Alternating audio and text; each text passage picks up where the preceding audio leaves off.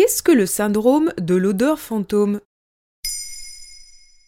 Merci d'avoir posé la question. Les symptômes et séquelles de la Covid-19 varient énormément selon les personnes et sont parfois handicapants. On connaît l'anosmie, la perte de l'odorat, mais certaines personnes sont aussi des odeurs étranges et désagréables. On appelle cela la phantosmie, le terme médical utilisé pour les hallucinations olfactives. Et oui, les hallucinations ne sont pas que visuelles. Le terme vient du grec, phanto signifiant fantôme et osmia odeur. Mais qu'est-ce que c'est que cette odeur insupportable? Ça veut dire que je risque de prendre une odeur pour une autre? Alors non, là tu parles de la parosmie, désignant une déformation de la perception olfactive ne correspondant pas à la stimulation.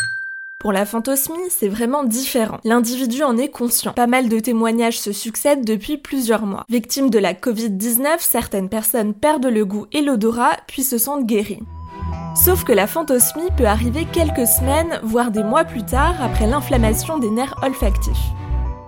Camille Ferenzi, chercheuse au Centre de recherche en neurosciences de Lyon, a expliqué au site Passeport Santé que lors d'une étude menée sur 300 personnes contaminées par la Covid, 20 disaient sentir des odeurs désagréables de cigarettes, de fumée, d'essence ou encore de brûlé. Il est d'ailleurs toujours possible de participer à l'enquête en ligne.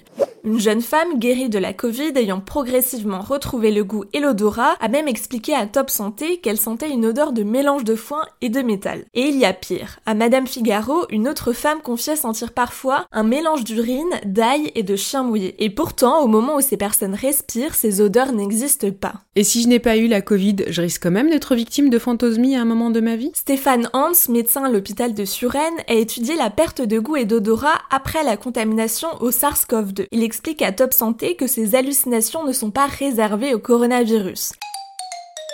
La phantosmie peut apparaître lors de maladies psychiatriques, après un traumatisme crânien ou l'épilepsie. Mais les hallucinations olfactives ne sont pas encore totalement maîtrisées par les chercheurs. On parle plutôt de façon hypothétique, ce qui pourrait changer avec les effets de la pandémie. Ah bah c'est super encourageant ça. Mais on peut la soigner? C'est une maladie rare, alors il n'y a pas de traitement. Mais vivre longtemps avec la phantosmie peut être très dérangeant et aboutir à une dépression. La seule façon d'espérer que la phantosmie disparaisse ou s'atténue est de rééduquer son nez. Tout ça en sentant différents On parle de training olfactif.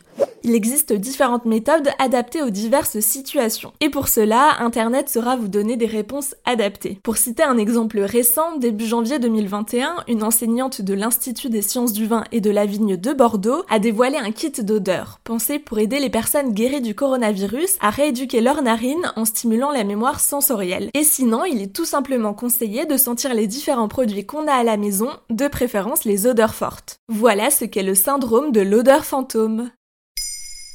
Maintenant, vous savez, un épisode écrit et réalisé par Pauline Weiss. En moins de 3 minutes, nous répondons à votre question. Que voulez-vous savoir? Posez vos questions en commentaire sur les plateformes audio et sur le compte Twitter de Maintenant, vous savez.